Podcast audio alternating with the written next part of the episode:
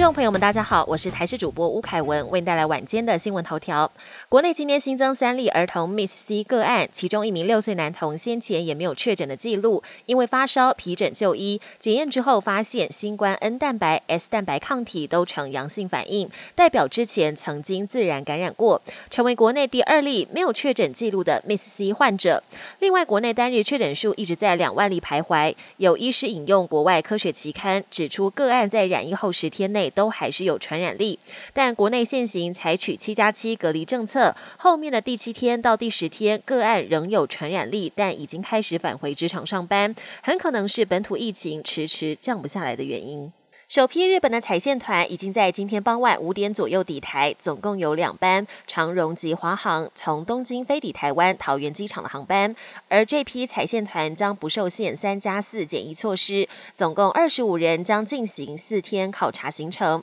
会到台北、基隆、平西等北部的知名景点观光，也会入住知名五星酒店，品尝台湾道地美食。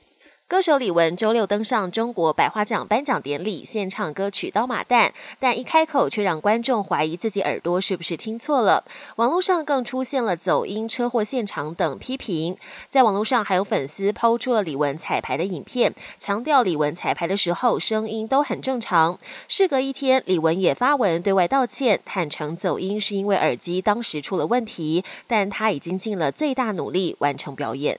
国际焦点：伊朗和巴基斯坦遭遇严重水患，极端暴雨引发洪水及土石流。伊朗超过一半的省份都传出灾情，造成至少五十三人死亡，而巴基斯坦更是洪灾不断，光是一个省份就传出一百二十四人死亡，还有六千七百栋房屋全毁。日本热浪发威，不少业者纷纷出招替民众消暑降温。像是东京独卖乐园，全长达一千五百六十公尺的云霄飞车轨道上设置了六个喷水点，要让游客凉快一下。横滨八景岛海岛乐园也祭出了精彩的海豚狮身秀。纽西兰二十九号发生一起天坑吃人的意外，在一个地热风景区的人行道，本来平整的路面突然塌陷一个宽两公尺、深一公尺的大洞，一名女游客经过就掉进了天坑。虽然民众立刻抢救，但游客还是身受重伤。本节新闻由台视新闻制作，感谢您的收听。更多内容请锁定台视各节新闻与台视新闻 YouTube 频道。